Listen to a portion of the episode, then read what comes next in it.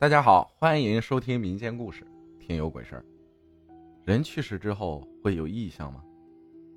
阿浩你好，我是一个高中生，最近放假了，无聊在家听故事，发现慢慢的喜欢上了你讲的故事。发现大家分享了很多民间的灵异的故事，我也想分享几个我小时候的事儿。记得上小学的时候吧，那个时候还小，不记事儿。一天晚上，一个电话打了过来。我大伯给我爸说：“爷爷当晚走了。”爸爸哽咽着，一时说不出话来。当时我因为明天还要上学，我爸就没有叫醒我，只给我妈说了一声。我爸呢，当晚就骑着摩托车去了我大伯家。爷爷当时动手术了，需要人家人照顾。我在外地上学那一段时间。都是我大伯和我几个姑姑轮流照顾我爷爷，爸爸呢两天回去一次。第二天清早，妈妈跟我说爷爷走了。当时还小，不懂得亲人离别的那种心情，只是觉得想哭，却哭不出来。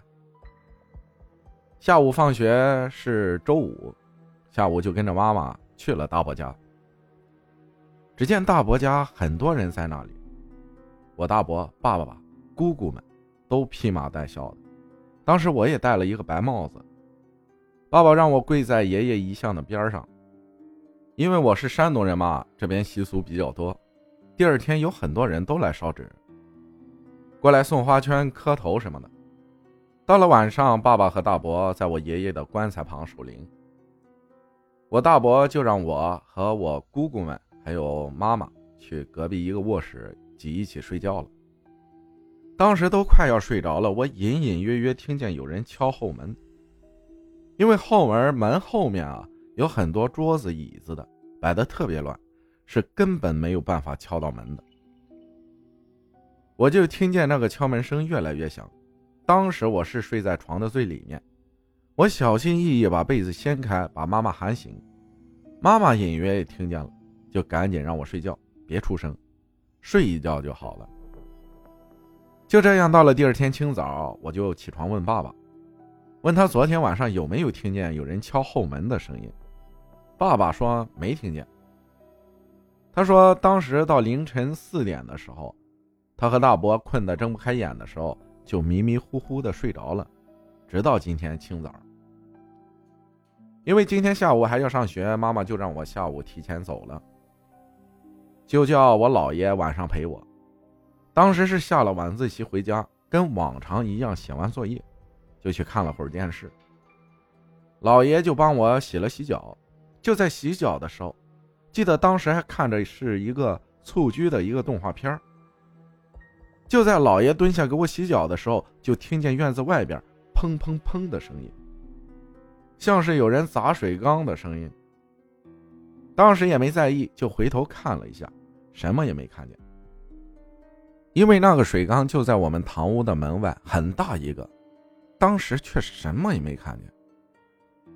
老爷给我洗完脚的时候，去院子外面上了个厕所，因为厕所没有灯，平时我们都是用手电照着去的。当时我在屋子里看电视，就听见外面有用石头砸墙的声音，我跑去外面看，问我姥爷怎么了，老爷说。没事儿，你先去睡觉吧。那个时候还小，根本不当回事就去睡觉了。老爷也是，紧接着来陪我睡觉。就在我已经睡得很香的时候，就隐约听见客厅有人走动，还有人起来坐下的声音，还隐约听见电视的声音。以为是老爷睡不着去看电视了呢，就掀开被子坐了起来。就看见老爷在床尾睡着，当时我一把抓过被子蒙在头上，躺了下去，冷汗瞬间出来了。第二天我才给老爷说，老爷说，这是你爷爷临走之前来看你来了。老爷以前祖上是看风水的，后来新中国成立，老爷也转行做起了医生，所以老爷对昨天晚上的事也是料到的，怕我害怕。一直没给我说。说起恐怖吧，也不恐怖。这也是离去的亲人对我们的一种思念吧。感谢财仙分享的故事。说到这个，究竟有没有这种事情？就是以前听过一个这样的故事，村里的老人给我讲的。我们这儿以前也有守灵的习惯，就是什么附近的邻里乡亲呐，或者是好朋友啊，人去世去会帮忙守夜。这个人呢，去世的时候生前喜欢坐在门槛上抽烟。那会儿是冬天，村子里的一个人也是裹着军大衣，想坐在门槛上睡一会儿。他怎么坐就掉下去，就坐上去就掉下去。后来人说了。这是他生前抽烟的地方，你坐在这儿肯定不让你坐呀。感谢大家的收听，我是阿浩，咱们下期再见。